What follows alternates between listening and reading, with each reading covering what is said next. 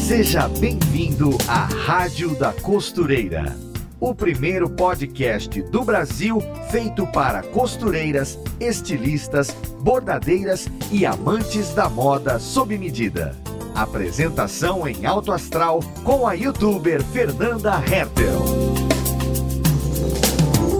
nós começamos mais um programa aqui na Rádio da Costureira, o podcast mais querido do Brasil, o podcast que mora no coração de quem faz moda sob medida, de quem faz as roupas com as próprias mãos, de quem ajusta a vida fazendo costura de ajuste. E será exatamente esse o assunto do nosso episódio de hoje. Nós vamos dar 10 dicas para quem trabalha ou deseja começar a trabalhar com reformas de roupas, um caminho que é super estratégico para quem está querendo aí entrar no negócio de costura, mas ainda não tem muita experiência ou ainda não tem uma carteira de clientes, essa é a oportunidade de formar a sua clientela. E para falar desse assunto com a gente, nós temos uma convidada muito experiente nesse ramo. Ela é costureira das mais detalhistas, inclusive ela é youtuber e professora de costura. Uma convidada já conhecida e muito querida por vocês aqui na Rádio da Costureira. Seja muito bem-vinda de volta volta, Néia Santana.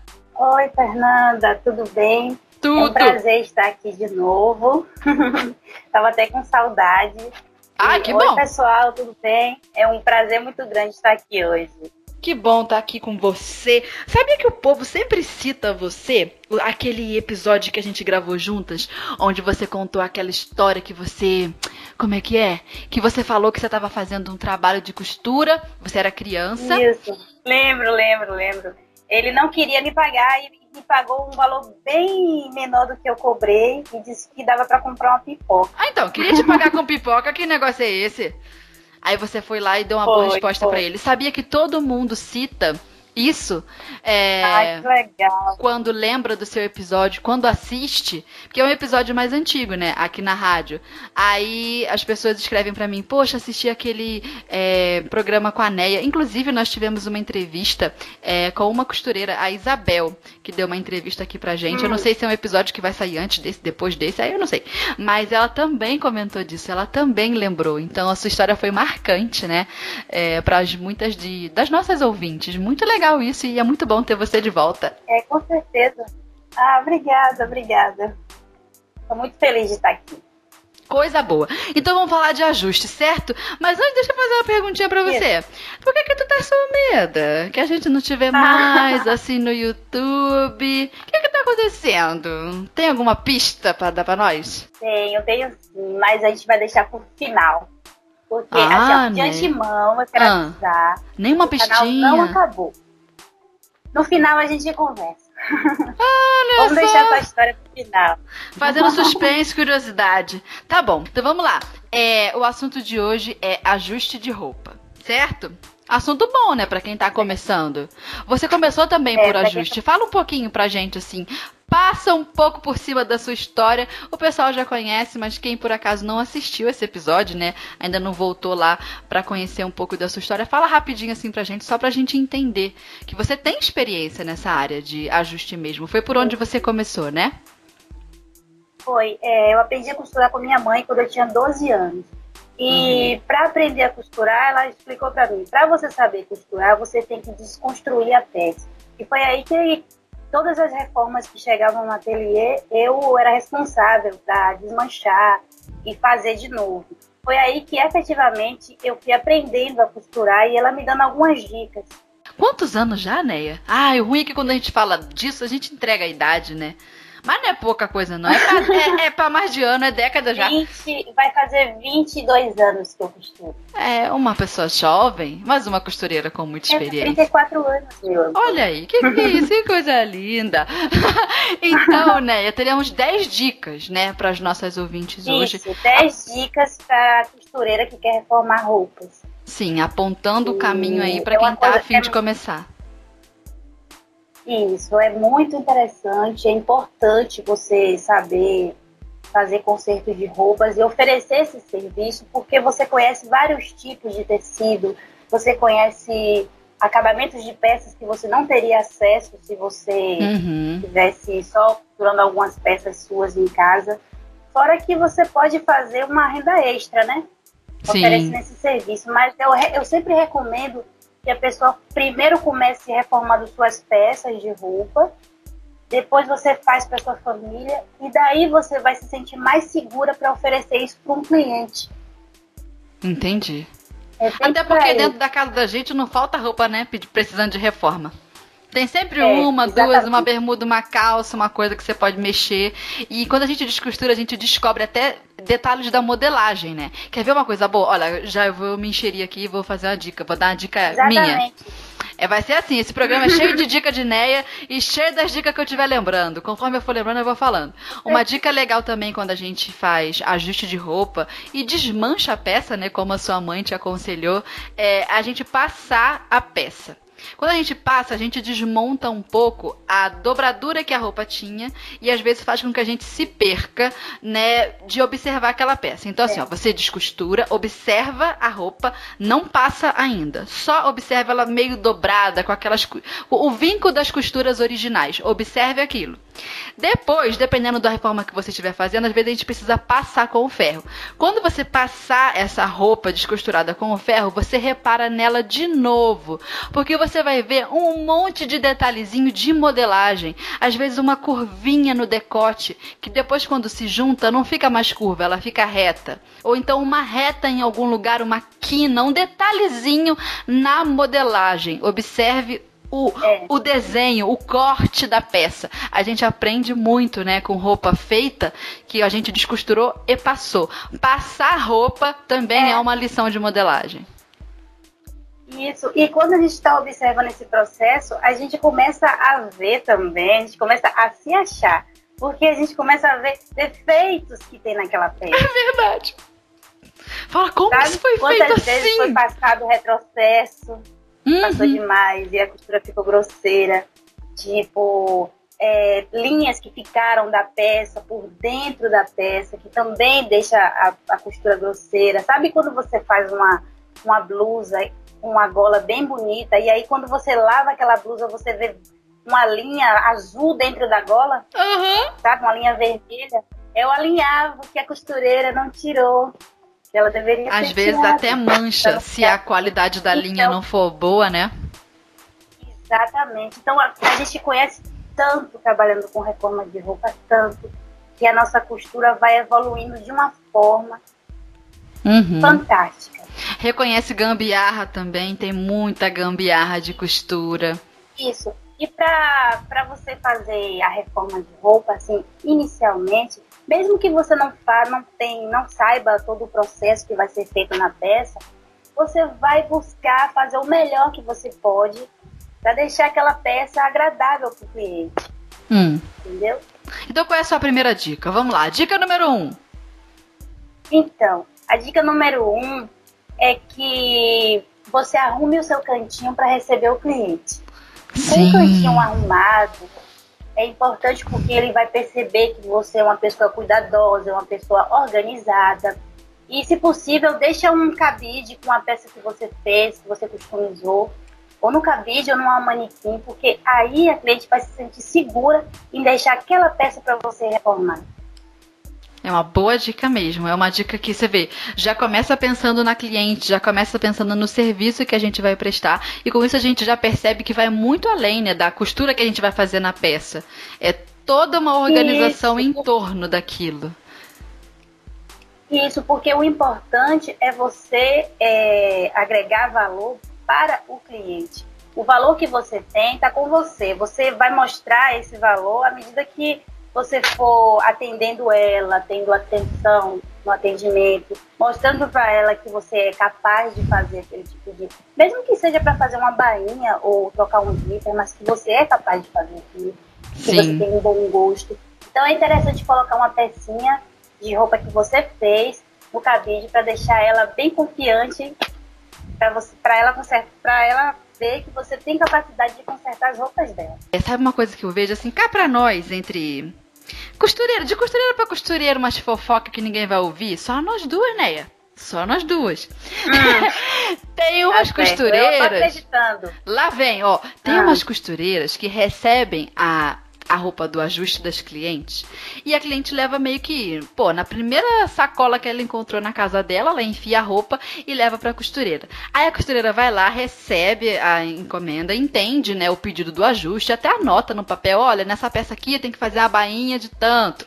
Enfim, pega a uhum. bendita da roupa da cliente, ao invés de colocar num cabide lindo, bonitinho, igual você falou, sabe o que a costureira faz? Tem umas costureiras que faz isso. Ela pega aquela peça, bota na primeira sacola de mercado que ela encontrou, dá um nozinho assim, tchum, joga em algum lugar por cima do, do ateliê. E as costureiras, às vezes, né, por amadorismo mesmo, às vezes por falta de pensar que a coisa não devia ser feita assim, faz isso, né, na frente da cliente, no ato ali. Eu já trabalhei em ateliê de ajuste, eu acho que foi antes do ateliê de roupa para garotas de programa, que eu trabalhei para aprender a costurar, é. eu passei por um ateliê assim rapidinho desse. Uma senhora que era uhum. costureira do bairro, assim, conhecida de anos. E tu acredita que ela fazia isso? Ela fazia, assim, muito é, roupa de uniforme na época do início do ano, né? Que as crianças estão indo pra escola. E o restante do ano era ajuste, muito ajuste, muito ajuste. E ela era uma costureira conhecida. Mas tu acredita que ela fazia isso? Recebia a peça na hora, botava numa sacola de mercado. Que a gente sabe, sacola de mercado, às vezes, tem um, um, um sei lá, alguma coisa da, da comida que é a gente comprou no mercado. Né? É, minha filha, vai de cheiro de cebola até um, uma coisa que pingou da carne que a gente comprou. E ela enfiava a roupa da cliente lá mesmo, dava um laço e é um jogava. De atenção com a cliente, sabia? Porque é. se faz isso na frente do cliente, na você frente. já perde um pouco.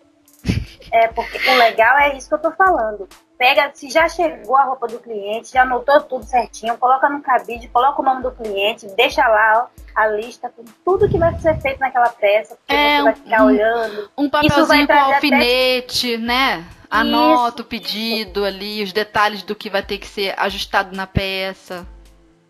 É, quando a peça fica visível assim no ateliê para você saber o que vai ser feito, e são vários clientes, como você falou, fica mais fácil dela, ela vai passar e vai ler, olha aquela peça, eu vou fazer isso. Aí já vai tomar um café, já vai lembrar que aquela peça ela tem que fazer isso. Fica na isso ordem isso, também, né? Tá, isso, a gente está todo momento pensando o que vai ser feito para cada coisa, cada projeto que tem que ser feito, a gente tem que ficar lembrando. Então, é importante colocar no cabide e deixar lá visível.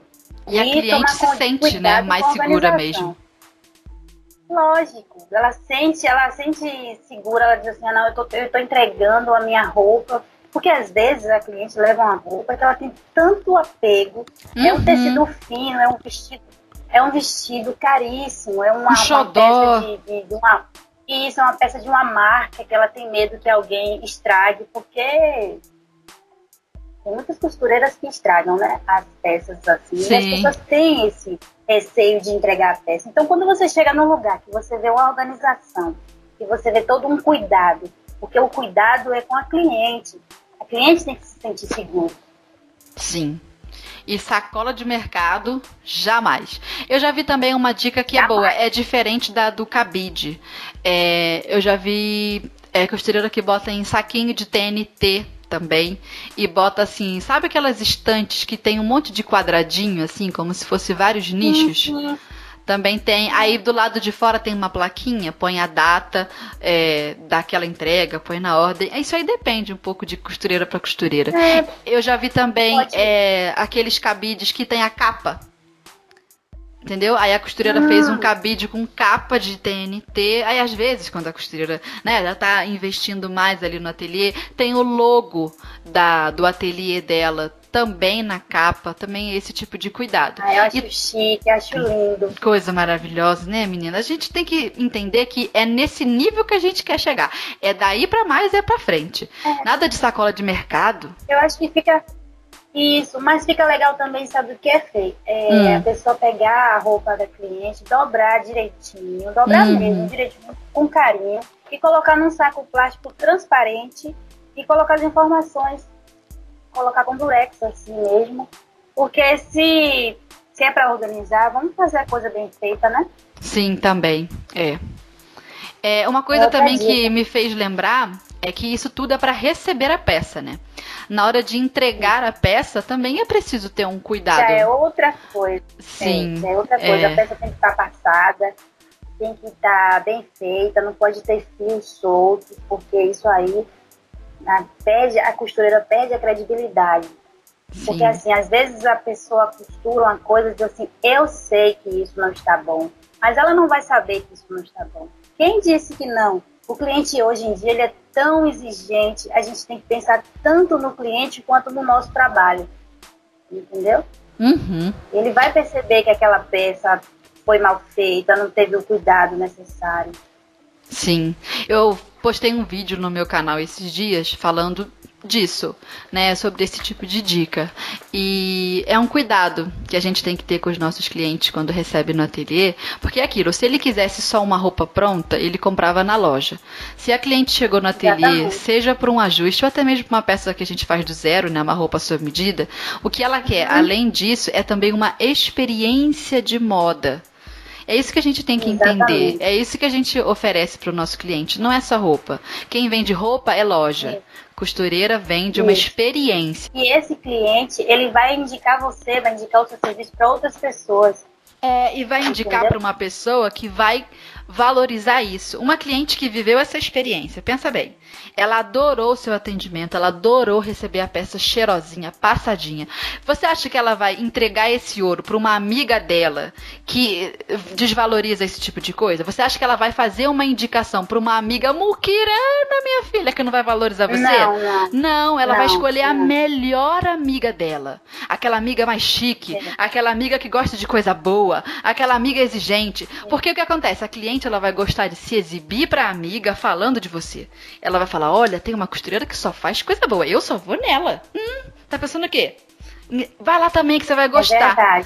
É, é isso que vai acontecer, percebe? É assim. E agora então, vamos para a dica número 2. Qual seria, Neia? Então, a dica número 2 é peça para a cliente vestir as peças que ela trouxe. Hum. Quando ela chega no nosso ateliê, ela vem com muitas peças de roupa. Então é essa hora que você vai sentar com a cliente e vai decidir o que vai ser feito para cada peça. Porque às vezes é só colocar um zíper ou fazer uma bainha. Mas esse momento é muito importante, porque você tem que anotar tudo que vai ser feito, qual material vai ser necessário para fazer aquela peça, tudo direitinho. E por que, que vestir a peça é importante? Por exemplo, assim, ó, vamos botar uma bainha de uma calça. A cliente vai ter que vestir mesmo se for o caso de encurtar uma bainha, né? Porque a gente precisa saber a altura certa para fazer ali o corte, para poder fazer a diminuição da bainha. Mas às vezes é, por exemplo, assim, um ajuste num bolso, sei lá, numa camiseta. Algo que não necessariamente exija que a cliente vista a peça. Mas por que que ainda assim é interessante botar a cliente para vestir? Às vezes tem até um defeito na peça hum. e ela nem hum. sabe. Entendi. Porque essa peça foi comprada pronta e ela não sabe que tem um defeito e aquela peça não favorece a cliente, por exemplo. Na modelagem, né? Entendeu? né? As, na maioria é, das vezes. Isso, na modelagem. É importante vestir as peças, mesmo que seja para ver um bolso que está furado. É importante mostrar para a cliente como aquela peça foi feita. Olha um defeito aqui. Aí já é uma outra coisa que você tem que reparar naquela peça. Você mostra para a cliente pode ficar melhor no corpo dela. Entendeu? Tem que ter esse cuidado. Acho que também é uma oportunidade assim de cobrar, talvez fazer um, servi um serviço adicional e também cobrar um adicional. Por exemplo, é, ela quer fazer uma reforma num bolso, numa camisa e, sei lá, o bolso manchou. Aí você fala assim: ah, eu consigo bem cobrir essa mancha é, com um bordado. Bordado. Por exemplo, hum? né? Às vezes a cliente Isso, chegou lá já... com uma uhum. ideia de um ajuste para trocar o bolso, você fala, não, pode ser esse bolso mesmo, só que bordado por cima. O que, que você acha? Né? É uma ideia. Isso vai. Pois é, aí já faz uma customização, ela já uhum. pode querer fazer em outras peças também. Você já presta, você já oferece mais esse serviço, mais esse toque especial.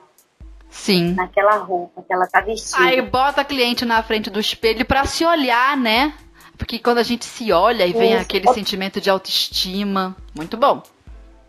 Isso, pois é. Outra coisa também que você falou, Fê, quando for vestir uma calça para fazer uma bainha, por exemplo, é, é, legal que a cliente já esteja com o sapato que ela usa, que ela vai querer usar com aquela calça. Hum, verdade. Porque às vezes o comprimento, porque às vezes quando a gente faz um comprimento que ela tá descalça, fica um comprimento, fica um comprimento ótimo. Mas quando ela vai colocar um sapato com um saltinho ou uma coisa a mais, aí a calça fica pescando, não fica legal.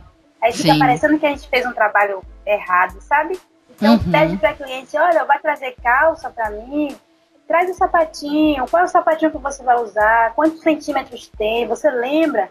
E se ela não tiver na hora o sapato, não tem problema nenhum. Você pega um sapato seu e manda ela calçar. Uhum. É assim que eu faço aqui. Quando tem uma, uma cliente que aparece, às vezes, para fazer uma coisa comigo, eu sempre peço para ela vir com o sapato. Então, quando ela não tem, eu coloco um sapato meu e tá tudo certo. Então a gente vê, né, a importância de colocar a cliente para vestir a peça. É uma oportunidade dela parar na frente do espelho, se olhar, se amar também, né? Porque costura envolve muito isso, isso. autoestima, e você vende ali o seu peixe, mostra para ela que você tem conhecimento, seja de bordado, de customização, adaptação, ajuste, tudo isso. Então, né, qual seria a dica 3? Nós estamos boa de dica hoje, estamos na terceira. Qual que é? é a dica 3 é seja honesta com a cliente. É sendo hum. sincera que você. É isso, meu amor. é sendo sincera. é sendo sincera que você vai mostrar para a cliente que você tem conhecimento e que se preocupa em deixá-la mais bonita. Se tem alguma peça que não serve mais para ela, meu amor, você tem que falar. Eita, e aí é... como é que faz? Como é que você fala como pra é ela? Olha, essa aí não tem salvação, assim. não. Eu vou dar uma Dica. Eu vou contar uma história que aconteceu comigo. Ai, adoramos Teve causas. uma vez chegou aqui, chegou aqui em casa e me mostrou um vestido. Ela falou assim, Neia, eu trouxe muitas peças para você customizar. Eu disse, ai, que ótimo, que legal. Então vamos vestir, vamos anotar aqui. Aí ela hum. tá. Ela vestiu um vestido de tricoline com camadas de babado, de alcinha e muito corpo. E Meu a Deus. cliente, ela tem 65 anos. Hum. Aí ela me perguntou, né, o que você achou desse vestido? Você achou esse vestido bonito? Aí eu, eu respirei fundo e disse assim, olha só. Ai, meu Deus, me a, conta. A pergunta não é essa, amiga. Qual, pra onde você vai com esse vestido? Aí ela pensou, pensou. Aí eu deixei o espelho assim, bem na frente dela, ela vestida. Ela falou, ah, mas eu me achei tão sensual. Eu falei assim, ó, ó sensual Pessoal, você está. Mas esse vestido, ele não está valorizando o seu corpo. Você tem uma cintura fina, eu gosto dos seus ombros. Vamos fazer o seguinte: essa peça não funciona para você. Ela disse assim: eu também acho. Sabe o que, que eu vou fazer com essa peça? Eu vou vestir na hora do jantar para meus filhos verem e vou ver o que, que, eles vão dizer. Aí eu falei assim: sabe o que, que eles vão dizer? Eles vão dizer: tem que interditar a mamãe. Aí pronto, ela se acabou de rir, tirou o vestido, dobrou e botou na sacolinha dela e disse que ia dar pra uma sobrinha dela que tinha 15 anos. Oh, meu Deus. Tem que ter de Aí eu mamãe. Isso. Aí eu consegui fazer ela rir, fiz ela entender que aquela peça não favorecia o corpo dela e não valorizava, né? Até mesmo porque é uma senhora de, de 65 anos. E aí ela continua minha amiga, me adora, eu trouxe outras peças para fazer e tá tudo certo. É que sendo coisa legal. que a gente vai mostrar para ela que a gente tem conhecimento e que se preocupa com ela, né? Sim, para que ela fique mais bonita. E quando for assim, né? Agora eu vou te fazer uma pergunta que você é anos luz mais experiente que eu nessa nessa questão de ajuste. Se fosse, por exemplo, assim, uma cliente trazendo uma peça surrada, Neia, Pense numa roupinha que já passeou nessa vida, batida, batida. Só que ao mesmo tempo é aquela roupa que a cliente ama. Porque sabe aquela sorte que a gente dá na vida de vez em quando que compra uma roupa na loja e a modelagem é perfeita pra gente? Isso é uma sorte, né? Ganhou na loteria. Então, é essa peça que veste bem aquela cliente, que ela ama o caimento, ela ama o tecido. Só que a peça tá surrada, o tecido já tá desgastado. Sabe quando a gente lava tanto que o tecido fica meio embaçado, perde a cor? Aí ela leva. Essa essa peça pro ateliê para você fazer um ajuste qualquer lá. Como é que você fala para essa cliente hum. que talvez a peça assim já tenha já deu o que tinha que dar? E o que, que você sugere para ela? Ao invés de um ajuste, dá para sugerir para fazer uma peça igual? Eu tô aqui pensando, não sei. Tá. Eu nunca falei isso para cliente nenhum. Olha, você acha que dá? Não, dá para fazer assim, ó. Você fala para ela, olha, querida, hum. essa peça, é, fala, seja sincera, ela já deu o que tinha que dar. a gente pode, olha que legal que a gente pode fazer, a gente pode copiar essa peça do mesmo jeito que ela é para você com um tecido diferente, com uma estampa diferente. Fazer várias. Entendeu? Fazer várias. Porque assim, já pensou se você sai com, as, com a sua amiga e você tá super à vontade no lugar. E aí você senta e a peça rasga? Meu Deus. Não é melhor a gente doar essa peça do que correr esse risco? Sabe? Ou, ou, ou nem doar, né? Que às vezes a peça já não dá para ser doada, não. Já não dá mais para nada, entendeu? Aí eu, aí eu faço ela pensar na hora assim, ela pensa duas vezes, ela não vai querer ficar com a roupa rasgada na rua. E aí, hum. o próximo passo, ela diz: então, qual o tecido que a gente vai usar para fazer essa peça? Aí você já ganha a, a credibilidade, Sim. você já ganha também mais um serviço para copiar aquele mesmo, aquele mesmo vestido com outro tipo de tecido. Aí você vai dando referências de outros tecidos, mostra se pode. Ah, que se a gente fizesse um pouco mais longo, um pouco mais curto, e se a gente colocasse uma manga. Ai, tem que ser criativo. Sim. Porque às vezes não dá para fazer um, um ajuste, um conserto ou uma salvação numa peça que já, já foi. Tá falecida a roupa. Tem que ser bem sincera, tem que ser bem sincera com a cliente, não tem jeito. Sim, é. É isso aí. Então, né, antes da gente ir pro próximo tópico, vamos ao alerta hum. tendência de hoje com a Ana. Oi, gente, eu sou Ana Paula Mocelin, jornalista de moda da Maximus Tecidos, e estou aqui para te contar sobre as tendências de tecidos e modelagens que estão fazendo maior sucesso. Quem nunca sentiu aquela vontade de sair de camisola de casa por estar tão confortável? Agora isso é super possível. O sleep dress, também chamado de vestido camisola, é uma peça tendência que se tornou um coringa do guarda-roupa feminino. Ele possui uma característica mais minimalista, com caimento leve e delicado uma peça que traduz verdadeiramente o luxo da simplicidade. Neste tipo de roupa, o tecido e o corte se tornam os protagonistas da peça. A seda pura é o tecido perfeito para esse tipo de vestido, porém, sabemos que não é muito acessível, né? Por isso, o tecido ideal que pode ser usado para substituir a seda pura é o crepe Lorraine. Ele é o tecido que mais se assemelha à seda pura em questão de caimento leve, brilho acetinado e toque delicado. Uma dica de ouro é usar ele duplo para fazer esse tipo de vestido. Isso porque ele tem um caimento tão perfeito que, se não ter um certo cuidado com o tecido de forro, o resultado da peça pode ficar comprometido. No site da Maximus Tecidos você encontra várias cores de crepe Lorraine. Vale dizer que o Sleep Dress é super versátil. Com ele dá para compor desde um look super sofisticado até o mais descolado. Fica a dica, beijo!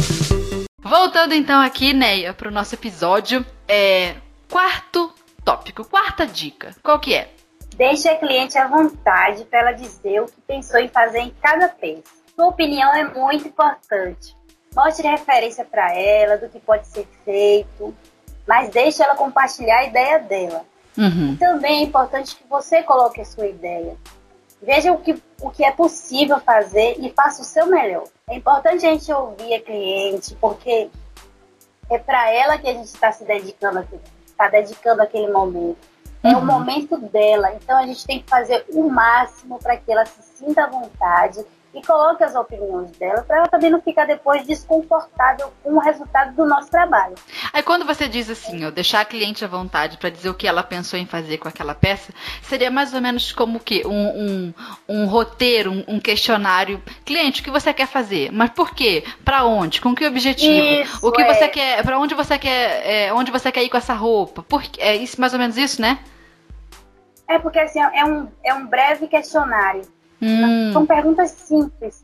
Isso que você falou. Para onde você quer ir com essa roupa?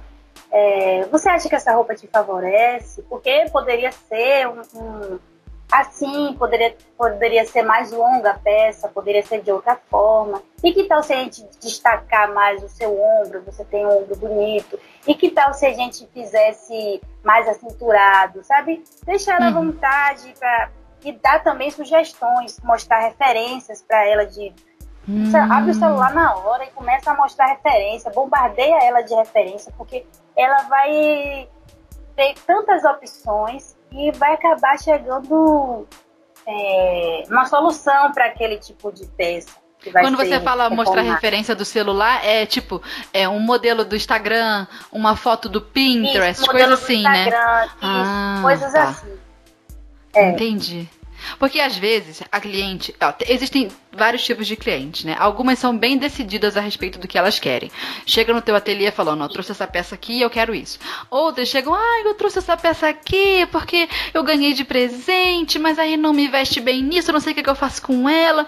Ai, o que, que, eu, que, que eu poderia fazer? Eu não sei, não sei nem se vale a pena. É nessa hora que a costureira vem, igual você falou, bombardeia com referência e fala, olha, que tal fazer isso aqui? E uma vez eu fiz um ajuste, o ajuste era bem assim, olha, deu super certo. Uma outra cliente minha adorou. O que você acha? Isso. Né? Trocar com a, com a é cliente. Uhum. É, uhum. por isso que é tão importante fazer para a cliente vestir a peça, se olhar no espelho e imaginar ela indo para o lugar que ela quer ir, se vai ficar legal, se vai ficar apresentável, se essa imagem que ela quer passar para as outras pessoas, tudo isso Sim. é muito importante.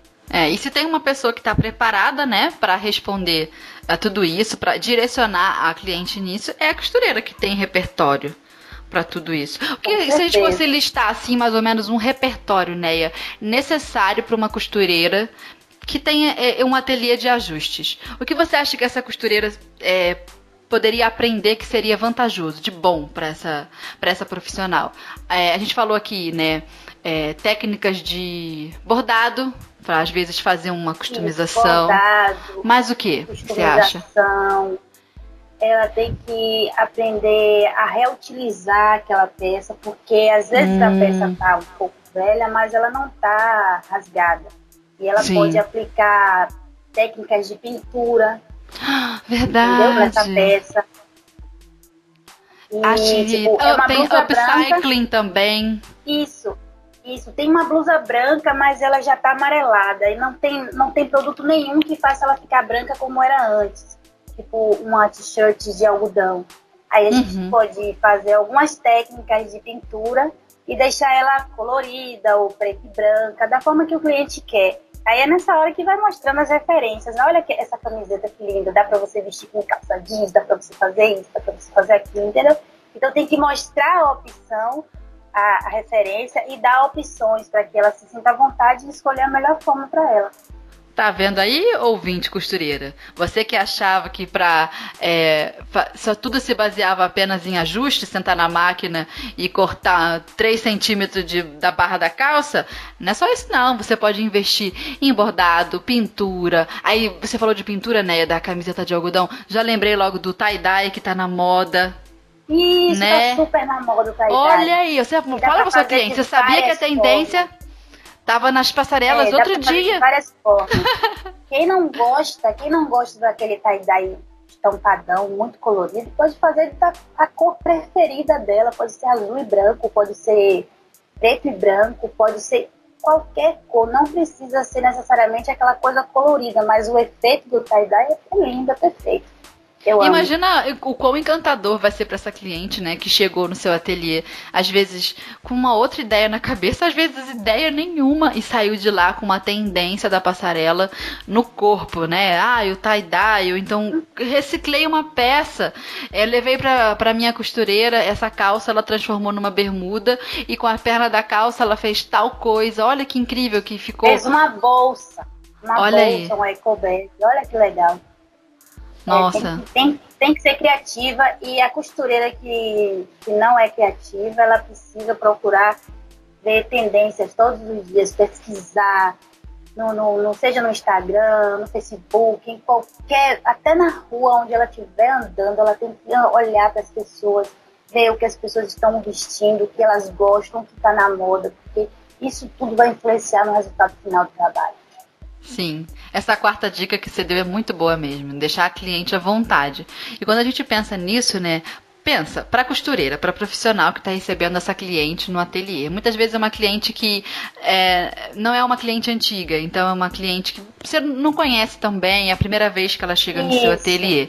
Então, o ato de deixar ela à vontade também cativa essa cliente para uma próxima é, compra, para uma próxima venda, enfim, um próximo serviço. Outra coisa também, Isso. pensa, para costureira conseguir deixar a cliente à vontade nesse nível e a própria costureira tem que estar à vontade também para fazer essa troca, conversar sobre tendência. Quando eu penso nessa costureira, ela tem que estar de bem com a vida, ela tem que abrir o ateliê Isso. dela com um sorriso no rosto, feliz. Isso envolve muito assim, amor, né, pelo que se faz, amor mesmo pela cliente que a gente vai receber. E não é um amor romântico, é. né, Neia? Não é essas coisas fantasiosas. Não, não, não, amor romântico é pelo marido. Não. eu tô falando assim, é, é. Um, um amor cuidado, um, um profissionalismo, você se importar com aquela cliente é você se importar com o outro, é você se colocar no lugar do outro. Tipo, como eu gostaria que fosse comigo? Será Sim. que se, se, eu fizesse isso, será que eu ia gostar, sabe? Se ela fizesse isso para mim. Então, você se colocar no lugar do outro em primeiro lugar. Isso vai te salvar Sim. em qualquer situação. Imagina, às vezes a gente recebe no nosso ateliê a, a mulherada ou desanimada, cansada também, estressada do trabalho, e ela passou pela sua vida, aquela é. mulher, aquela cliente passou Isso. no seu ateliê. Se você a recebe bem, imagina também o quão grata ela não vai ficar. Né? Isso, porque e... às vezes ela tá, ela tá com algum problema e aí ela não tem ninguém para conversar sobre isso. Aí ela ah, chega costureira, costureira psicóloga. Pois é, aí ela começa a conversar com a costureira, aí ela começa a se emocionar, e aí é o momento da gente parar tudo que a gente está fazendo, ouvir aquela pessoa e dizer assim, olha, mas vai melhorar, dar um incentivo para ela e depois trazer ela para nossa realidade. Porque é importante a gente dar esse apoio à pessoa, entendeu? Seja ela Sim. cliente ou, ou não cliente, mas a gente tem que ouvir. É importante isso. As costureiras, às vezes, eu percebo que, que as na hora do atendimento mesmo, a pessoa só está preocupada com o que vai ser feito. É, então tá, tudo bem. E qual é a próxima peça? Não é isso. Deixa a pessoa à vontade, ela pode falar o que ela quiser. Ali é o momento Sim. dela, é como se fosse no salão de beleza. Você vai no salão de beleza, aí tem um monte de mulheres conversando. Você conversa todo tipo de assunto, aquele ali é o seu momento. Você já está cansada de, de dos, das coisas que acontecem no seu dia a dia. Então, se você se reúne com outras pessoas e pode, e pode compartilhar do que acontece com você, você se sente mais leve. Sim. E a costureira tem que ter essa percepção. É verdade, tem que ter a sensibilidade, né? Isso, isso. Ah, muito legal. Muito legal quando a costureira tem essa paixão, né? Enxerga a, a profissão desse jeito, porque entende que vai além da costura. Isso, olha aí, né? Acertamos a mesma frase. é a conexão. Foi telepatia. que legal. Tudo isso, né, a respeito dessa dica que você deu, que é deixar o cliente à vontade. Agora vamos à dica número 5. Qual seria? Anote tudo que vai ser feito em cada peça e os materiais que serão usados. Porque assim, já pensou você é, hum. falar, ah, não, tudo bem, eu já entendi, vou fazer isso. E não anotar aquilo. Tipo, se a cliente leva 15 peças para você fazer e você não anota. Aí no final, você, como é que você vai saber o material que você vai usar? Que tipo hum. de material? O que você vai precisar comprar? Entendeu? Até mesmo para determinar o preço, que é uma outra coisa que a gente vai falar na, na, dica 6 então é Verdade. importante anotar tudo detalhadamente. Vestiu a peça, anota tudo que vai ser feito. Então, Pode escrever no papelzinho, às vezes, alfineta na peça para não se perder. Isso, né? Eu, eu sempre, quando eu atendia as clientes aqui, eu tinha um caderninho só para isso. Aí eu colocava hum. o nome hum. da cliente, o telefone, que é fundamental, que vai ser a dica bônus que eu vou dar aqui também. É, uhum. Anota o telefone da cliente, o nome da cliente e aí vai colocando blusa, vai precisar o que na blusa? Aí começa a citar os materiais que vai precisar para essa blusa. Porque hum. quanto menos material a pessoa, na hora da customização, na hora da, da reforma, melhor, né? Porque você vai trabalhar só a peça, só o ajuste da peça, mas se precisa de material para aquela peça, tem que anotar e tem que lembrar que existe. Porque senão é muita peça e depois no final de entregar o trabalho a cliente não vai se sentir satisfeita. Já pensou? Você recebe um monte de peça, e, é, transforma uma calça na bermuda e a calça era só para fazer barra. A outra que você faz barra era para ter virado bermuda. Já pensou? Corta uma peça que não era para ter é. cortado? Misericórdia! E quem, se, e quem se predispõe a oferecer esse serviço, a costureira que se predispõe a oferecer esse serviço, ela não está só fazendo para uma ou duas pessoas, são várias ah, é. pessoas. Entendeu? Imagina então, a, a organização, pois é, a organização tem que ser metódica, tem que ter tudo organizado, porque senão não funciona. Sabe uma coisa que a gente falou e eu pensei agora? É, eu falei, né? Bota um alfinete, escreve na, hum, é, no papelzinho e alfineta o papelzinho na roupa. Quando você for fazer isso, não usa é, os alfinetes abertos. Esses que a gente usa durante a costura na máquina, uhum. sabe? Que é, usa o alfinete é. de segurança, aquele que fecha. Porque quando a gente usa o aberto, às vezes a ponta do alfinete de uma roupa gruda no tecido da outra roupa. Quando você vai levantar, puxa um fio e ferrou. Uhum. Estragou o tecido da, das clientes. Fora que pode acontecer também de você furar o seu dedo na hora que estiver manuseando a peça. Né? Acho que já aconteceu com alguém. Dedo. Comigo também aconteceu. Eu não faço mais isso, não. Eu foi com coloco... uma prima minha, entendeu? Uma costureira que é minha prima. Foi comigo, não. Aconteceu comigo uma vez e, sujou a roupa de sangue. Hum, como é que tira? Eu não sei. Dizem que tem Mas umas misturinhas. Assim. Tu sabe, né? Como é que tira a mancha de sangue de tecido? Parece que tem uma sim, misturinha. Como é que é? Você coloca um pouco de sabão neutro, um pouquinho. Não é um sabão neutro com coco, é um sabão neutro mesmo de coco. Você coloca um pouquinho de sabão neutro com um pouquinho de sal hum. e um pouquinho de hum. água. Aí você dissolve, aí você pega um cotonete e molha o cotonete na, naquela misturinha e vai é, pincelando levemente na peça que vai se dissolvendo. Que é, eu sabia que tinha uma misturinha. Uma dica legal também é por baixo, bota uma proteção. Pode ser um disco de algodão, Isso, um tecido. É, não pode deixar fazer com a peça de um lado e, e no avesso da peça ter o outro lado da roupa. Não, é, tem que botar uma coisa no meio, entre. Senão a mancha transfere de um lado da roupa para outro lado. É, tem isso também. Não, não sei se eu consegui explicar, né? Porque no podcast a gente não só fala, mas é, acho que as costureiras entenderam. Coloca uma toalha na mão, aí depois hum. coloca a peça em cima da toalha e aí vai pincelando e limpando. Porque quando isso. se dissolver, não vai é, é, ultrapassar para o lado avesso da peça e também não vai fazer aquela borda, que fica aquela borda amarelada manchada, né? É, feia. Eu faço isso funciona. É muito feio, aí depois mancha, não tem jeito, mancha. De ficar aquela Essa borda, borda é mais difícil de tirar do que quando a mancha ela é específica num ponto. Quando a, a mancha se distribui naquela borda arredondada de líquido, né, que fluiu para fora do círculo, nossa, aquilo é mais difícil de tirar do que a mancha, o pingo de sangue que caiu. Pois é, né? É complicado. Se for fibra de é, tecido, como é o nome? Fibra natural, algodão 100%, é, linho 100%. Nossa! Fica essa borda. É, Fica essa é borda. Se for um tecido sintético, é mais fácil e até mais fácil de enxugar depois. Uhum. Mas o tecido de algodão, ele fica essa borda amarelada e fica estranho. Aí o jeito é pegar a peça e lavar. Deixar no sabão de coco um pouco. E depois enxaguar e colocar para secar. Porque só assim para poder tirar aquela borda amarelada. Pois é, e tudo isso poderia ser evitado se ao invés de usar o alfinete de costura, você usasse o alfinete de segurança, é. o fechadinho. Exatamente. Teve uma vez que uma cliente trouxe uma peça para eu fazer a bainha e tinha, ela disse assim, ah, eu fui na costureira, peguei todas as peças que tinham lá, porque ela demorou de entregar a peça, e aí eu trouxe para você fazer. Aí eu, tudo bem. E aí a costureira tinha deixado o alfinete na calça. Hum. E o alfinete que ela usou já estava enferrujado. Hum.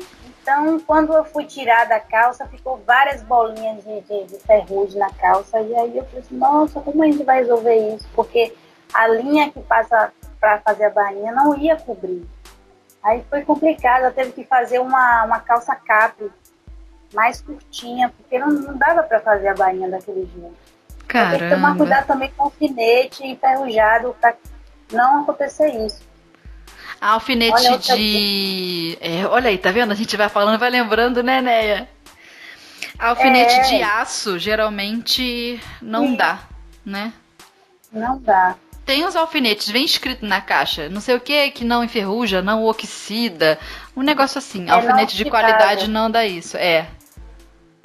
Né? Eu gosto daquele alfinete de cabeça de vidro. Ele uhum. é mais uhum. delicado, ele é mais delicado e não, não fura tanto a peça. E também se você deixar assim alguns dias no alfinete lá, ela não vai, ele não vai enferrujar. Agora tem isso, né? Se o ambiente que você trabalha é, é um ambiente que tem poeira, que, que é um ambiente úmido, não é uhum. recomendável você deixar a peça muito tempo com alfinete, porque vai oxidar. Ainda mais esses alfinetes da China, né? Que tem aquela pontinha de pérola. Além dele ser mais grosseiro, ele fica feioso Verdade. com o tempo. Não vale a pena. Às vezes é. a gente compra uma cartela de um alfinete é, ruim, mais barato. Você pensa assim, ah, mas é, eu compro um montão. Vem 500 alfinetes, sei lá quantos, mil, dois mil, três mil. A gente nem vai usar isso é, é, é muito melhor, mais econômico, acredite, é melhor pro bolso você investir um pouco mais de dinheiro num alfinete de melhor qualidade, esse de cabeça de vidro, igual a, a Neia falou, que por mais que venham numa menor quantidade, eles vão durar mais. E não vou fazer esses estragos aí na peça. Vale a pena. Alfinete é coisa séria, menina. Coisa séria. Pois é, seríssimo. É isso aí. Olha, foi, olha, várias dicas a gente deu aqui. Foi, foi fluindo. Então, Neia, voltamos aqui para o nosso podcast. Vamos ao tópico 6. Agora presta atenção, pega essa dica. Diga. Não fale nem de preço sem saber o que vai ser necessário para cada peça. Hum. Eita, que essa dica dá um problema. Menina, quando verdade. Você fala, é, quando você fala o preço tá, da, do conceito sem saber o que vai ser preciso para cada peça, meu amor, você está pagando para trabalhar. É, vai ser uma surpresa. Isso, porque hum, vai ser uma surpresa no final, porque assim, no final das contas, no, quando for fazer a conta de todas as peças que você vai fazer o conserto, você acaba que cobrou menos. Você teve que comprar zíper, linha, comprar outros materiais que precisava para aquela peça. Você levou, você pensou que ia fazer em meia hora, você fez em três horas, levou seu tempo, estressou. Então, muita calma nessa hora. Não fale preço, não diga nada para cliente antes de você anotar tudo, ver quanto você vai cobrar, os materiais que precisa, para não ter esse problema no final para você não achar que você trabalhou, se desgastou e não recebeu o que você realmente merecia pelo aquele serviço. Por exemplo, a cliente chega, aí você passa por todas essas etapas que a gente está falando aqui, aí quando chega na hora do preço, ela diz assim, ah, não dá para fazer esse, esse, vamos fazer um pacote. Aí você olha, hum, pacote? Calma, minha senhora, vamos fazer o seguinte, eu vou anotar tudinho, então me manda seu WhatsApp, porque aí eu anoto tudinho, mando para você, certinho. O orçamento. Uhum. É, o orçamento. Já com desconto. Porque aí não, ela não vai chegar para você dizer assim, ah, então vamos pegar essa peça aqui, essa daqui e essa vamos fechar por um, um exemplo, 100 reais. Sendo que cada peça dessa para customizar, você levou quase um dia para poder desmanchar, para poder fazer de novo e ainda hum. colocar o seu trabalho, o seu toque final, a sua customização depois você achou que você foi que você trabalhou, trabalhou e não ganhou o que você precisava ganhar naquela peça. Sim. Teve uma vez que aconteceu comigo, a cliente chegou e falou assim, vamos fazer por 100 reais essas cinco peças. Aí eu, tá. eu tava com tanta coisa acontecendo ao mesmo tempo, filho pequeno, eu falei assim, ah, então tá, tudo bem, pode levar, eu, a gente vai fazer. Depois eu levei dias, dias, dias, porque só um vestido que era todo embutido, que precisava ser refeito, precisava apertar. E você sabe que para apertar um vestido embutido, você tem que deixar ele, de, ah, você vai ter que apertar ele mas vai ter que desmanchar todo e vai deixar embutido novamente como o vestido estava. Uhum. Você não pode apertar o vestido e deixar a sobra de tecido, porque isso vai fazer um volume na peça da roupa e vai ficar feio na cliente. Uhum. Então eu uhum. fiquei um dia desmanchando o vestido, tirando várias costuras que estavam erradas, conferindo tudo, passando ferro nas costuras ainda soltas, porque é mais, mais interessante você passar ferro na, na peça quando ela está solta do que quando ela está pronta. E aí eu levei um dia todo. E eu me senti realmente, o valor que ela me pagou não era o valor adequado para aquele serviço. Até porque Por foi a cliente que... que... falou, quero 100 reais, vai ser 100 reais isso aqui. Como é que pode isso? Ela não entende nada do mercado de Exatamente. costura, ela que diz o preço? Exatamente. E aí, desse dia em diante, eu falei assim: nunca mais eu vou deixar alguém dar, dar o preço sobre o meu trabalho. Uhum. Mesmo que eu esteja com pressa, com alguma outra coisa para fazer na hora ali com a cliente, querendo, é, tipo, adiantar mesmo o lado, né? Eu vou uhum. anotar tudo, vou mandar pro WhatsApp dela e fica tudo perfeito. Já fiz isso, já testei, dá tudo certo. Eu coloquei tudo que precisava ser feito, tudo que precisava comprar dei o preço, aí a cliente disse, ah, dei o meu preço, e o preço ficou justo. Aí uhum. ela disse, aí o desconto, eu fiz, ah, meu amor, já está com desconto. Você acha que eu não pensei isso? E realmente já tinha um desconto. Ficou, na época, ficou uns 300 reais, foram 15 peças. E aí eu deixei pro, por 275. Aí ela, ah, então tá tudo ótimo, fechado. Eu fiz, em sábado eu entrego. Tá, mas agora me surgiu uma dúvida, deixa eu te perguntar. É, a cliente, vamos supor, chegou no nosso é, ateliê com cinco peças para reformas, ajustes, consertos, e na hora ali na correria você precisava olhar melhor aquilo para poder entender o orçamento e passar para cliente. Vale a pena mandar a cliente para casa sem essa resposta? Aí ela deixa a peça com você e depois ou ela leva a peça com ela, você avisa para ela o orçamento pelo WhatsApp, mas aí depois tem que vir buscar a peça. Como é que a gente faz isso? Não entendi bem. Olha só, é, peças que precisem mais atenção para que você veja e mande para ela o valor, você separa. E hum. as peças que você já acordou com ela, o, o valor direitinho, você deixa separado também. Aí você fala, olha, essas peças aqui eu tenho que pensar, porque é um, hum. é um tipo de hum. serviço que eu eu tenho que ver o que vai precisar. Realmente é uma peça embutida, eu vou ter mais trabalho, eu vou gastar mais tempo para poder fazer ela do jeito que você quer. Então eu vou fazer o seguinte, eu vou ver e aí mais tarde eu mando a mensagem para você falando o valor. Se você concordar, a gente vai customizar as peças e reformar. Se não, quando você vier buscar essas daqui, você leva as suas peças. Pronto. Tu é muito esperta, Neia. Então é como se você tivesse uma peça assim, que a gente sabe o preço por tabela, vamos supor. Fazer uma bainha. É um preço meio que tabelado, não é muito diferente uma bainha da outra. Então você não. usa essas peças como isca e deixa Isso. as complexas para fazer o orçamento depois. Isso. Neia, você é maravilhosa. A gente fecha o pacote, dá o desconto e aí é só alegria, de mão na massa. Menina, tu é muito inteligente, né? Eu não teria pensado nisso. Porque foi a primeira Obrigada, dúvida que me surgiu. Olha, muito. É, sabe qual é o nome disso? O nome disso é experiência. Hum. Sabia? É. É verdade, ah, verdade. Que coisa boa. Obrigada, viu, por estar dividindo a sua experiência com a gente. Porque tá eu eu fiquei com dúvida, né? Eu, eu tenho experiência um pouco, não a sua, nem se compara, com ajuste. E foi a primeira dúvida que me surgiu, e lá vem você com a sua experiência e me dá a resposta certa. Tá ouvindo, ouvinte? Agora nós aprendemos juntas. Essa aí você me ensinou também. Ai, que legal, adoro aprender. Fica a dica. Fica a dica. Igual a Ana fala no, no Alerta Tendência. Ah, a Ana é uma fofa, adoro a Ana. A Ana é um amor, né? Ela fala, fica a dica, beijo. então, Neia, vamos ao tópico número 7. A dica número 7, qual que é? Vamos falar de novo de atenção. Seja atenciosa hum. o máximo possível com o cliente. Porque assim, quando a gente está começando um trabalho, seja ele qual for, a atenção e o cuidado com as pessoas que nos procuram é o que vai determinar se aquele cliente vai voltar a nos procurar ou não.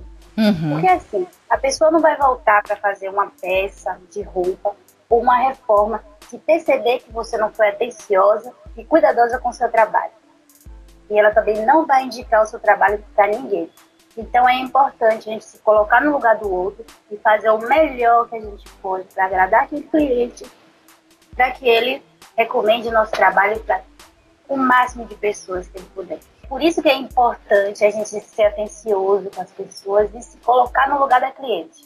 Por exemplo, é, a cliente lhe dá uma peça, aquela peça que ela adora, que ela tem muito cuidado, que ela ama, que fica linda uhum. no corpo dela. Se ela pedir para você fazer uma reforma e você fazer de qualquer jeito, ela vai perceber isso, porque é aquela peça que ela gosta. Talvez ela leve muitas peças, mas aquela em especial ela quer que fique muito bem feita. Então, se você não tiver esse cuidado com o seu trabalho, você não está tendo, não, não tá tendo atenção que o, o trabalho exige, não está não tá sendo atenciosa com a cliente.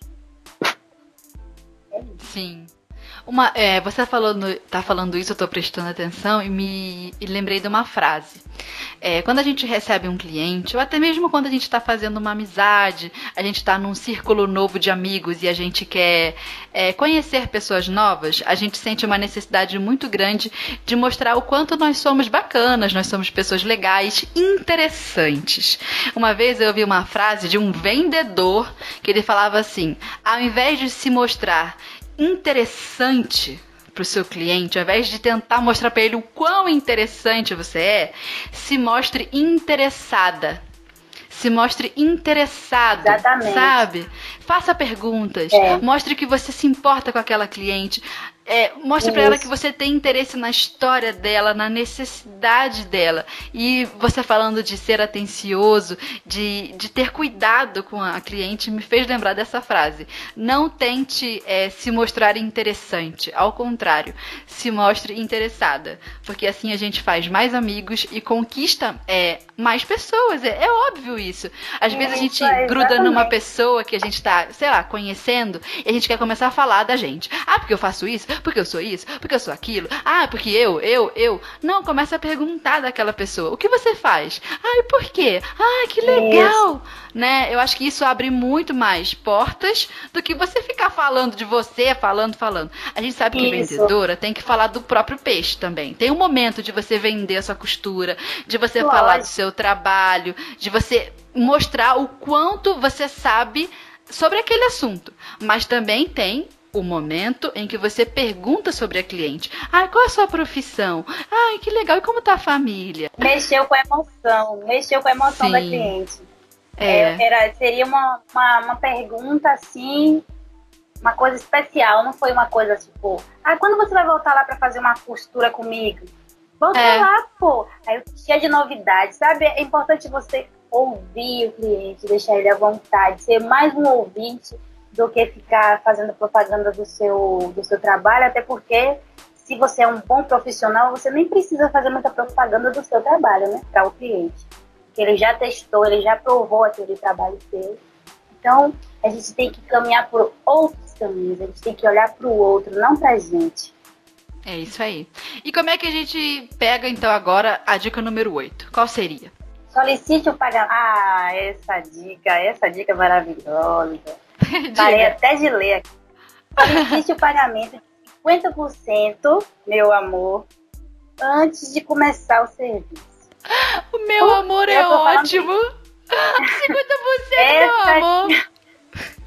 Essa dica, pega essa dica e segura ela, é, escreve na mão, no pulso, coloca qualquer coisa, mas você não pode esquecer disso, porque assim, se o cliente leva a roupa para você, aí você faz todos esses processos que a gente está dando dica aqui.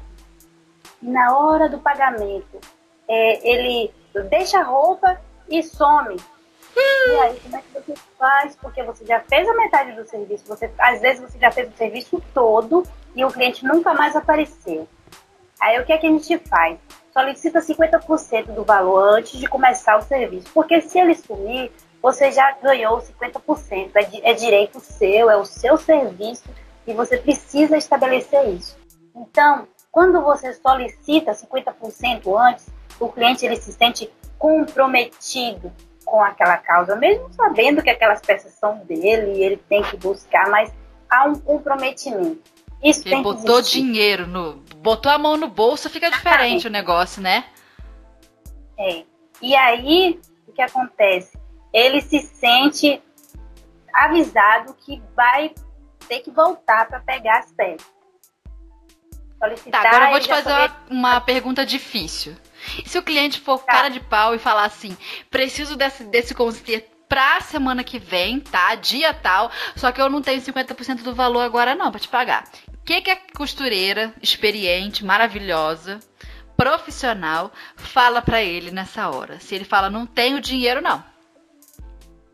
Aí você chega para ele e diz assim: olha, se você não tem o dinheiro para pagar 50% de uma coisa que você precisa para semana que vem, por que, que você acha que eu vou fazer um serviço onde você não está dando o valor necessário para eu começar a fazer o serviço? Então, se você não tem o dinheiro, você não está colocando responsabilidade nisso. Você tem que ser sincero e falar. Porque é com a sinceridade uhum. que você vai fazer a pessoa refletir sobre o que ela falou e ela pode voltar atrás. Ou ele é, consegue os 50%, ou ele não vai ter a peça para aquele dia tão especial que ele quer. Pois é, tá precisando tanto, mas não quer pagar, não tá precisando tanto assim. Não, tá precisando tanto assim, não é prioridade para ele. Então, se não é prioridade para a pessoa que é dona da peça, que quer tratar o dia, por que, que vai ser prioridade para mim fazer e não ganhar o dinheiro necessário para poder executar o serviço? Porque assim, uhum. 50% você vai precisar comprar o um material. Aí você vai tirar do seu bolso uma coisa que você não tem certeza se a pessoa vai ter no dia, então já começou tudo errado.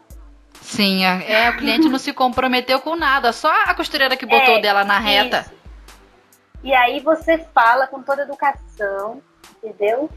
E joga para o cliente. Fala assim, olha, o que acontece é o seguinte, se o senhor não está se responsabilizando com 50%, porque eu vou precisar comprar o material, como eu vou fazer? Entendeu? Uhum. Aí ele vai fazer ele refletir se ele realmente vai continuar com a ideia anterior de dizer que não tem os 50%, ou ele vai dar um jeito e vai pagar os 50% e pronto. Porque às vezes, amiga, é, tem o cliente, tem clientes ótimos e tem clientes que fazem isso. Tem clientes que, que dizem assim, ah, eu posso levar, amanhã eu trago. Meu amor, não vai voltar. Verdade. Não estamos no... Isso é conta de fada, ele não vai voltar. É. Infelizmente. Infelizmente. A gente tem sempre que ter uma carta na manga e tem que se posicionar. Pronto. Sim, é isso aí. E assim, ó, quando você estabelece para o cliente, olha, se você se importa com a sua peça, você tem que pagar o valor pelo serviço e você joga isso para ele, para ele refletir, como você disse, se ele realmente se importa com aquela peça que ele está entregando para você. Caso o cliente não se importe, ele vira as costas e vai embora, certo? E pronto, a costureira é, se livrou de um cliente que não é comprometido. Muito bem. Não é? E a última Olha... coisa que a costureira precisa é um cliente que não é comprometido nem com as coisas dele. Se não é comprometido com as coisas dele, vai ser comprometido com as tuas. É melhor que tu se livra. Agora, se você faz o cliente Exatamente. refletir sobre aquilo e ele põe a mão no bolso, pronto, você já fez ele entender que é necessário que ele se comprometa com o serviço que ele deseja e que por esse motivo pague a você. Com certeza. Esse é um comprometimento que primeiro o cliente tem que ter com a costureira. Não a costureira, claro, ela, tá, ela está ali para prestar um serviço e esse serviço tem que ser pago e vai precisar de outras coisas para que o serviço fique pronto. Então, se ele tanto quer, se ele tanto deseja essa peça para tal dia, ele vai ter que disponibilizar o valor. Porque às vezes ele não está nem tão interessado assim, entendeu? E depois quem vai ficar frustrada é a gente, a costureira que vai ficar frustrada, porque ela trabalhou, uhum. ela não se posicionou para o cliente, porque quando você se posiciona para o cliente, você faz com que ele pense mais no que ele falou e depois ele vai, ele vai tomar a decisão. A decisão não é da costureira dizer que vai fazer ou não vai fazer sem receber os 50%. Uhum. É do cliente. Tu sabe que você falou uma coisa que me chamou a atenção. Você falou, a costureira vai se sentir frustrada porque ela não se posicionou. Às vezes a gente vê a costureira reclamando, né? Poxa, eu trabalhei de graça num ajuste que o cliente disse para mim que pagaria depois e depois nunca voltou para pagar. Eu acho que nessa hora a frustração da costureira é maior e já começa Nossa. Pelo fato dela não ter conseguido se posicionar. Não é uma frustração exatamente só ligada ao fato de que, ah, eu passei três horas aqui trabalhando de graça e não recebi por isso.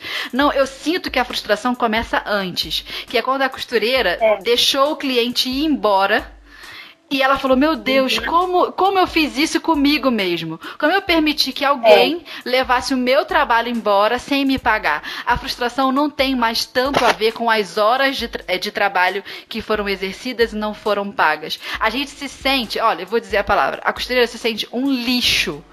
Porque ela Exatamente. não conseguiu ter a postura necessária para falar. Exatamente. E também tem a forma com que a pessoa vai dizer isso para o cliente, porque não é para ficar também nervosa e também não é para dizer liberdades para o cliente, tipo, Sim. sabe, criar um clima. Você simplesmente coloca, hum, será que se se fosse um serviço que você fosse prestar, você gostaria de fazer isso? Porque você vai precisar, justamente, eu sempre falo, você vai precisar comprar materiais, você vai disponibilizar o seu tempo para fazer aquilo para aquela pessoa e por quê? Por nada, porque nem 50% você quer disponibilizar, então simplesmente eu não vou poder executar, não vou poder fazer o trabalho, porque eu preciso desses 50%. Tem que, tem que ser firme, não pode deixar o cliente passar, não pode passar a mão na cabeça do cliente, tem que ser firme, porque é se posicionando que você vai conseguir se, se diferenciar e se destacar no mercado. Sim. Inclusive, uma costureira que não saiba se posicionar, que abaixa a cabeça para esse tipo de situação, ela não apenas dificulta o mercado para ela própria, como para todas uhum. as outras costureiras em volta. Então é uma é. responsabilidade que a costureira tem que ter com a profissão dela e pensando também que essa é a profissão de muitas outras mulheres. A gente tem que aprender a se posicionar não pensando apenas na gente, mas em toda uma comunidade de costureiras que Exatamente. exerce esse mesmo ofício que precisa ser valorizado, né, Neia? É, porque tem também depois que acontece isso com a costureira, que ela não, não soube se posicionar, ela comenta isso com outras costureiras. E outras hum. costureiras que também passaram por isso, ela já se sente desmotivada. E olha o que a gente está gerando. Então, se ela não teve coragem de se posicionar na frente do cliente, porque às vezes, quando a gente está começando, a gente fica assim, ai meu Deus, se eu não não pegar esse serviço que é para semana que vem, eu não vou ter dinheiro às vezes para semana que vem para fazer uma coisa que eu quero. Então eu vou pegar e eu, ele vai vir. Você não tem que garantir uma, no seu pensamento que o cliente vai voltar para pegar a peça. Você só garante quando ele paga 50% antes de começar o serviço. E qual que é então agora, Neia, a dica número 9 do nosso podcast? Dê um prazo para entregar, meu amor, as peças. E se for possível, entregue antes do combinado.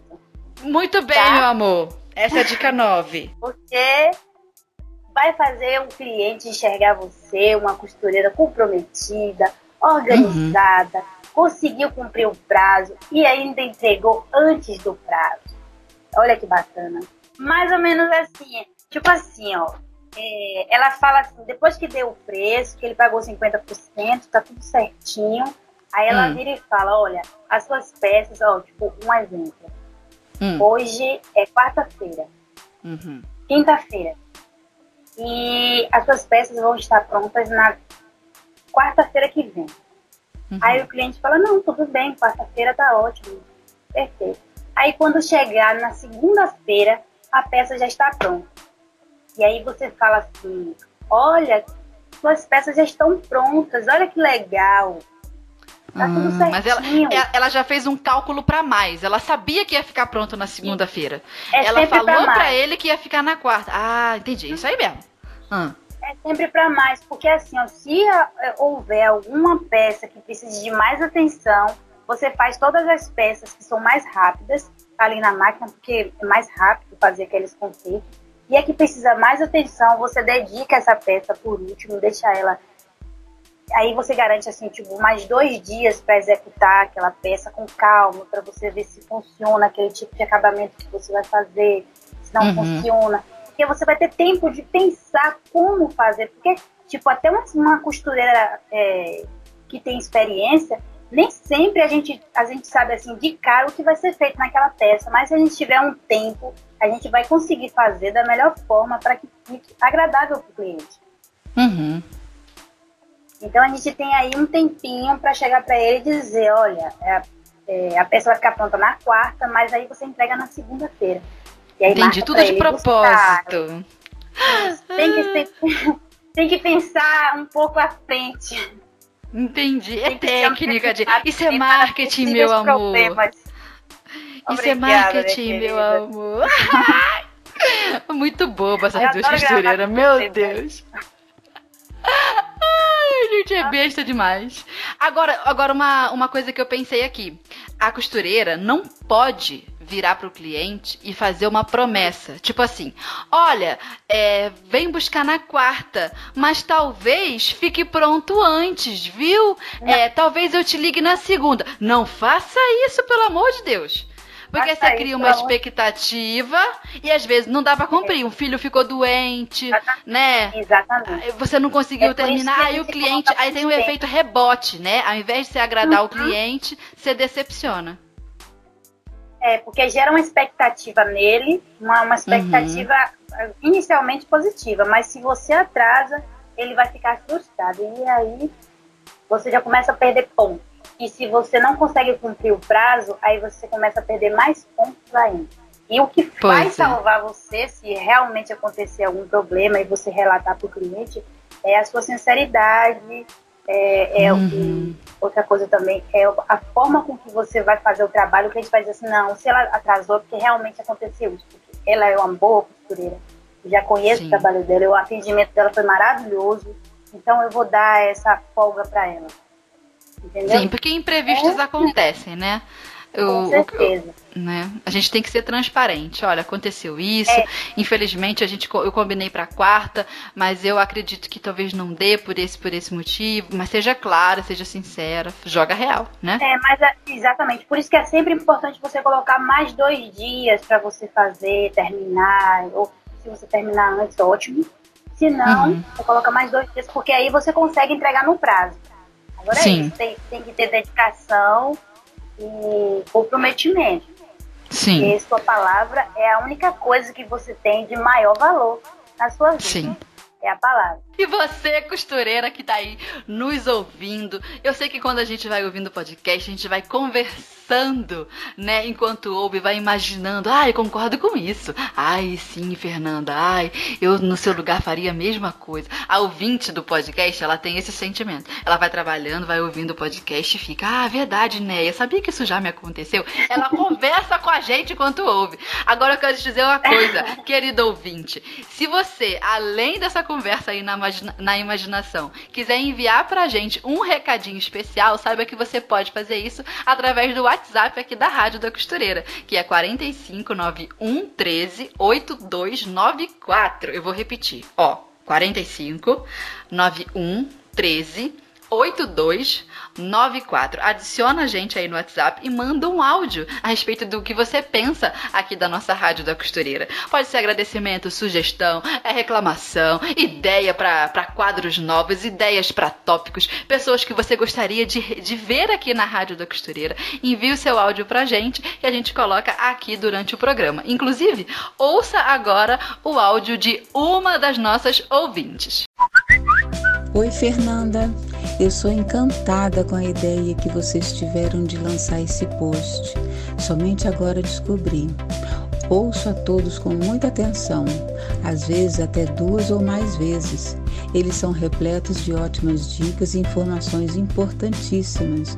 Muito obrigada e continuem, não parem. Gostaria de adicionar uma sugestão de entrevista, que é minha área de paixão, a alfaiataria. Será que a Estefânia Rosa toparia? Um beijo a todos e parabéns, parabéns mesmo. Voltando então agora para o nosso podcast, vamos à dica número 10, Neia. Qual que é? dê um prazo para o cliente buscar as peças prontas. Você pode informar o cliente, caso ele não venha buscar as peças em até três meses, por exemplo, elas serão doadas para um bazar beneficente. Aí você faz um comprovante do serviço e coloca essas informações. Você assina e o cliente também, para que isso seja um compromisso entre vocês dois. Por que eu digo isso? Diga. Porque muitas vezes o cliente deixa as peças na hum. costureira, paga os 50% e demora hum. um ano para buscar as peças. As peças ficam no ateliê, a gente não recebeu o restante do pagamento e se elas ficarem até três meses, depois de três meses elas serão doadas. O cliente precisa saber disso para ele criar um comprometimento com a costureira e buscar as peças. Um Sim. tempo determinado. O que eu já vi também algumas costureiras colocarem nesse contratinho que a gente faz, né? Olha, o combinado é esse aqui, meu amigo uhum. assina nesse papel e aí fica uma via com a gente, uma via com o cliente. É, por exemplo, se for uma reforma de uma peça nova que esteja em bom estado, é, eu já vi também alguns contratos que a costureira pode colocar à venda aquela, aquela peça. É, porque ela veio da loja, às vezes está com a etiqueta e a, a costureira tem aquela peça novinha ali reformada e pode vender para alguém. A costureira pode embolsar sabe? Um pouco desse valor, Sim. que às vezes é o que faz ela recuperar aquele 50% que ela não recebeu da cliente dona Isso, daquela peça. Dica. A doação para o bazar acontece mais quando é uma peça já usada. Aí geralmente a gente analisa o estado da peça. Se der para vender, se tiver novinha, ou até mesmo se for uma peça sob medida, às vezes isso acontece. A cliente encomenda Sim. uma peça sob medida, paga metade e some. Se ela sumir por muito tempo, fica aquela peça encalhada dentro do nosso ateliê que a gente não sabe o que faz com aquilo. Às vezes ninguém consegue Exatamente. vestir aquela peça, mas se a gente colocar para venda, sempre aparece uma pessoa que tem aquele corpo parecido e compra. E a gente consegue recuperar aí o restante do nosso trabalho. Então, às vezes, dá para vender também. Bota isso no contrato. Se for peça usada, é, vai para o bazar. Se der para vender, vai virar venda. Com certeza, né? porque ninguém merece, né? Com uma peça três, há mais de três meses no canto e o cliente não foi buscar. Mas eu acho que isso super funciona quando uhum. você fala para ele que as peças deles serão é, doadas. Aí o cliente volta para buscar as peças. Sim, o retorno é, do cliente fica mais certo porque ele tem receio de perder aquela peça. É uma coisa psicológica você fazer isso daí. Porque ele pensa, é. nossa, não posso esquecer disso. Exatamente. É, tudo é Mas é técnica. Meu amor, Mas tudo é técnica. Dica, exatamente. A última dica fecha essa história com chave de ouro. A última dica é você tirar uma foto das roupas antes de ficar pronta e mandar hum. pro WhatsApp do cliente falar: olha como está ficando lindo. Um, uma dica essa de tirar foto. É... é simples essa, né? Só tem que ter celular. Isso, você pega o seu celular, tira uma foto da roupa já pronta, uma das peças, a que ficou mais bonita.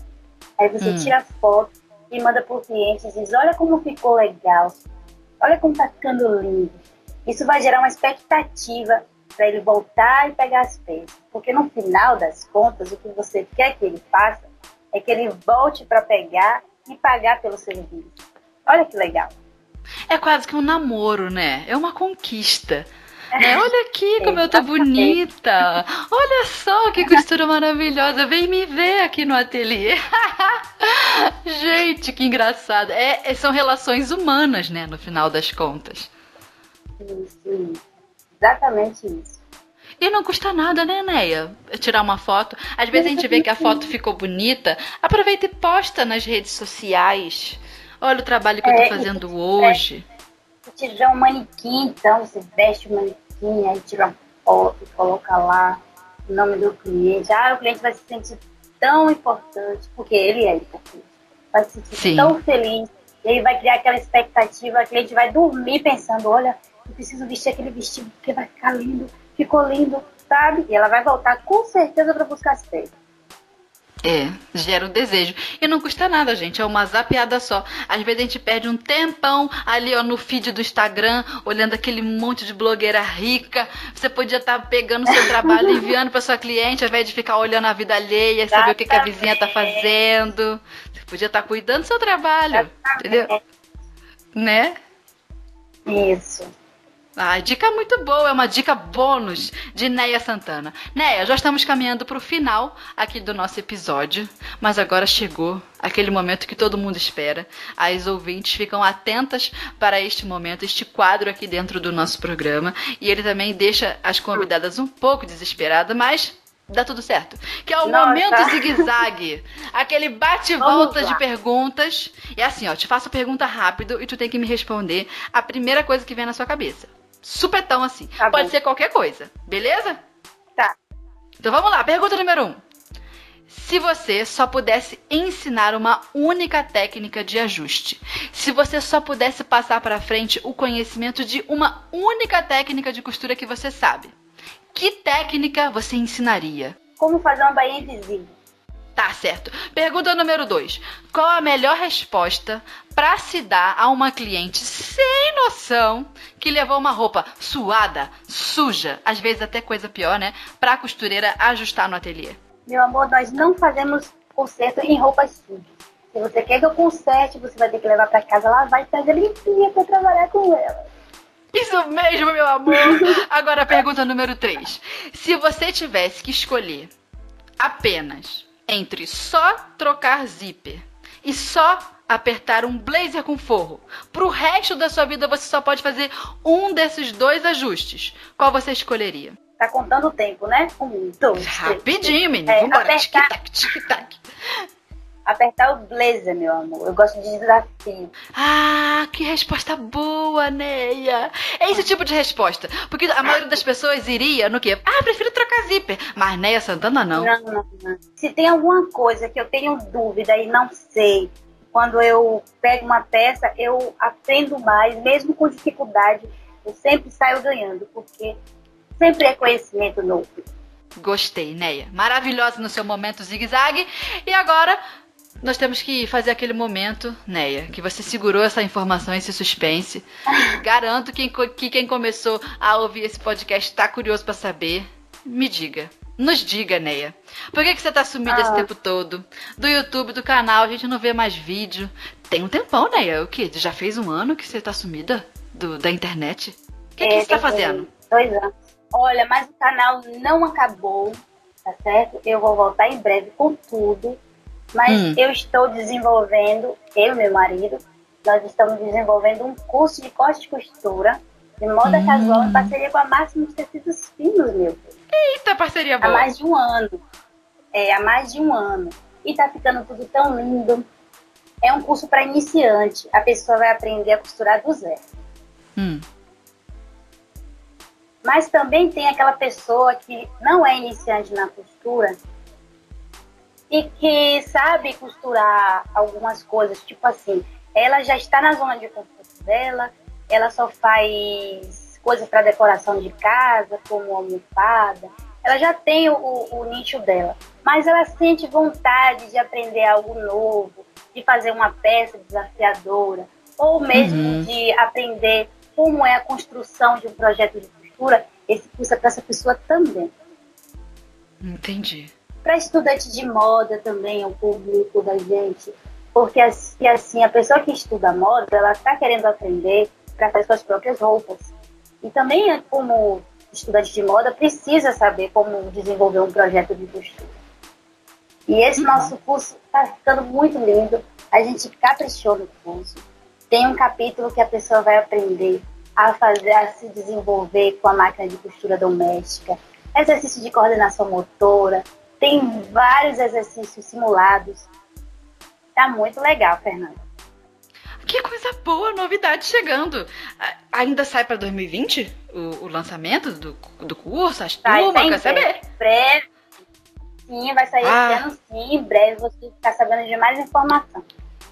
Coisa boa, já, já vai ficar de olho já. Aí a gente fica aqui, nas suas redes sociais, olhando no Instagram da Maximus, Clube da Costureira, Isso, Maximus Tecidos em todo lugar, esperando o teu curso. Isso, com certeza. não pode parar de estudar nunca. É isso aí. E depois desse nosso papo bom aqui com a Neia, depois de umas boas gargalhadas, vamos então ao arremate do episódio de hoje. Is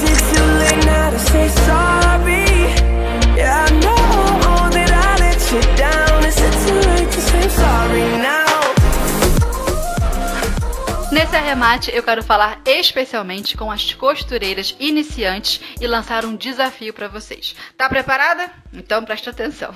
Se você é dessas aprendizes de costura que ainda estão inseguras com a máquina, que não se sentem aptas a começar a cobrar pelo seu serviço de costura, que morrem de medo de começar a fazer costuras para fora, né, como a gente diz, mas que ao mesmo tempo você tá doidinha aí para trabalhar com costura, para complementar a sua renda, ou até mesmo para mudar de profissão e começar a trabalhar com costura definitivamente, a minha ideia aqui é que você comece a vasculhar todas as roupas da sua casa, todas as roupas que estejam aí encostadas, precisando de uma reforma. Se disponha a desmontar essas roupas, a ajustar, a mexer nas peças, a observar essas peças e com isso aprender a costurar com cada uma delas. Observe as costuras internas, invente formas criativas para resolver os problemas dessas peças mesmo que você já tem aí. Inclusive, eu recomendo que você vá escrever escrevendo no papel tudo que você for observando, tudo que você for aprendendo durante o processo. E tudo bem, tá? Se você estragar aí algumas peças no meio do caminho, tudo bem se você fizer algumas roupas ficarem parecendo um Frankenstein assim da costura. Isso acontece, viu? Umas roupas a gente só vai conseguir resolver jogando fora, tá? Mas o mais importante é que você não tenha medo de começar. Ao contrário, que você entenda que isso faz parte do seu processo de aprendizado e que vai valer a pena. Inclusive estragar uns tecidos, estragar umas roupinhas que estava parada. Acredite em mim, vai dar certo e vai valer muito a pena você aprender. E no final das contas, olha, eu tenho certeza, você vai reciclar um monte de roupa que estava lá parada no guarda-roupa que ninguém usava e você vai poder botar nas crianças, vai poder dar para um, uma prima, uma sobrinha, você vai poder usar, acredite, mesmo sem livros sem professora, você consegue aprender muito sobre costura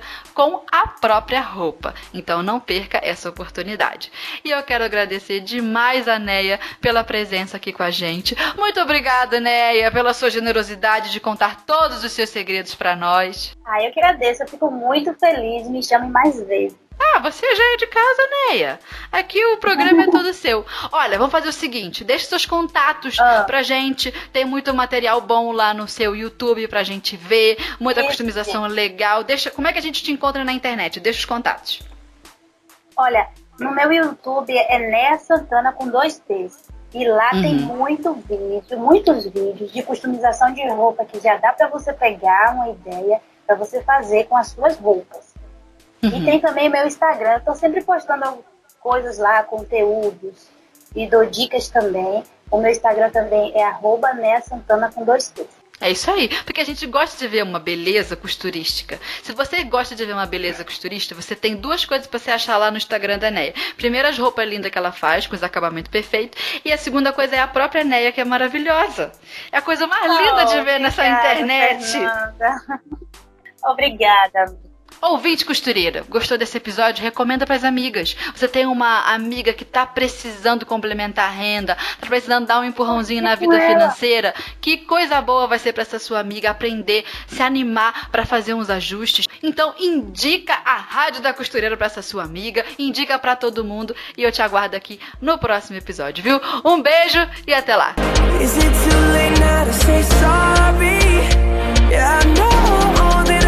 you down. Is it too late to say sorry now?